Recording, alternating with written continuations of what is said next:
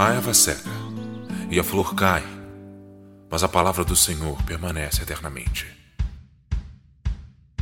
E aí, minha gente, vamos lá para o segundo capítulo? Algumas objeções.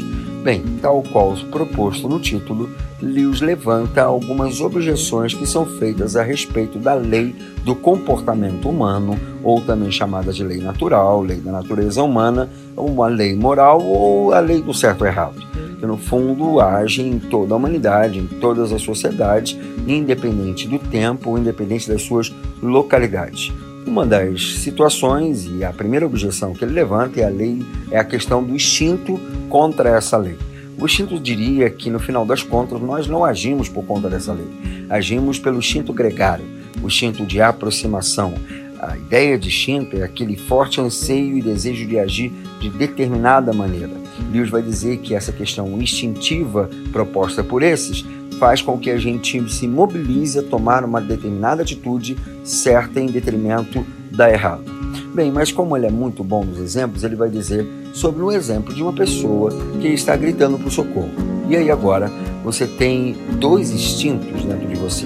O primeiro instinto é o instinto que é o instinto gregário, que diz a você que você tem que ir até essa pessoa, que você tem que salvá-la, que você tem que ajudá-la. E na contrapartida você tem o instinto de autopreservação, que quer manter você longe daquela realidade, longe daquele perigo. E agora você tem que pensar o que fazer. Porém, uma terceira coisa, que é esse pensar o que fazer, lhe diz que você deve seguir o impulso de ajudar e a, suprimir aquele impulso de fugir por conta da autopreservação. Bom, de maneira nenhuma, nenhum desses instintos poderiam ser seus árbitros entre si. Esse terceiro elemento seria a lei moral que diz qual é a decisão que se deveriam, que, que assim sendo deveríamos tomar. Uma outra questão a, a respeito ainda dos instintos é que de alguma maneira nós temos um instinto mais forte do que o outro. Então, se a lei fosse um dos instintos, é lógico que o que iria sobrepujar seria a lei mais forte, o instinto mais forte. Se é o instinto de autopreservação, porque você está diante de um perigo, então de fato você deveria parar e obedecer essa. Porém, essa relação terceira vai dizer para gente que a gente deve ajudar o instinto mais fraco, porque esse instinto mais fraco é o instinto necessário para o momento.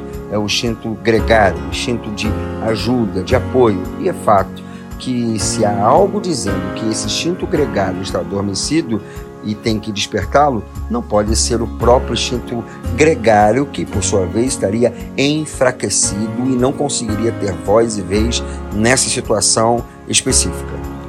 A terceira questão do instinto está em entender que um determinado impulso, um determinado instinto é bom em si mesmo. E isso, pegando um exemplo que é um dos exemplos que poderíamos ver pelo viés mais positivo possível, o amor materno.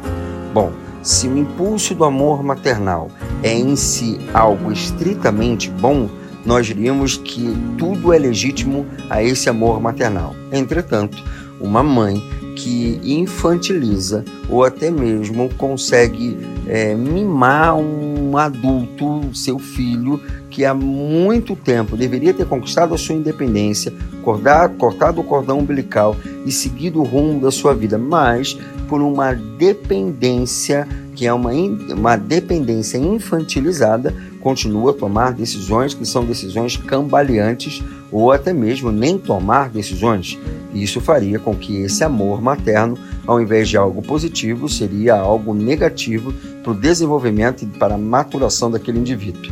O próprio Lewis vai dizer: não há no piano, como exemplo que ele sempre usa do piano por aqui, não há né, dois tipos de teclas, as certas e erradas, ou seja, toda e qualquer tecla é correta em determinado momento e errada em outro. Portanto, a lei moral não é um único instinto ou um conjunto de instintos, mas sim algo que produz um tipo de tom. Ainda dentro do questionamento, algumas pessoas dizem que o que vivemos como lei moral, ou que é chamado de lei moral, não é nada mais do que uma convenção social que aprendemos na escola ou a partir de algum professor, de algum educador, e a partir de então adotamos como lei moral. Porém, toda a realidade só é e só é possível para um indivíduo se é baseado em uma realidade anterior, ou seja, o lugar real define a ideia coerente de moralidade que nós temos. Ele vai dar um exemplo muito interessante a respeito disso. Ele diz sobre a questão de uma cidade existente. A razão por que sua ideia de Nova York pode ser mais ou menos verdadeira do que a minha é que Nova York é um lugar real que existe independente do que qualquer um de nós pense. Quando ele assim coloca, ele diz que existe algo anterior a qualquer tipo de convencionalismo. Cremos sim, porque há uma realidade anterior a uma cidade real que me faz chegar mais próximo ou ficar distante daquilo que você pensa, daquilo que eu penso em detrimento do que pensamos em conjunto. Bem, espero que tal como eu, você também tenha ficado alimentado por essas provocações. Até porque qualquer provocação ela tem desejo de a gente se alimentar cada vez mais. É como se comêssemos e daqui a pouco tivéssemos fome de novo. Esse desejo que Lewis provoca na gente a cada leitura. Você se divirta na leitura e também transmita logicamente as suas contribuições.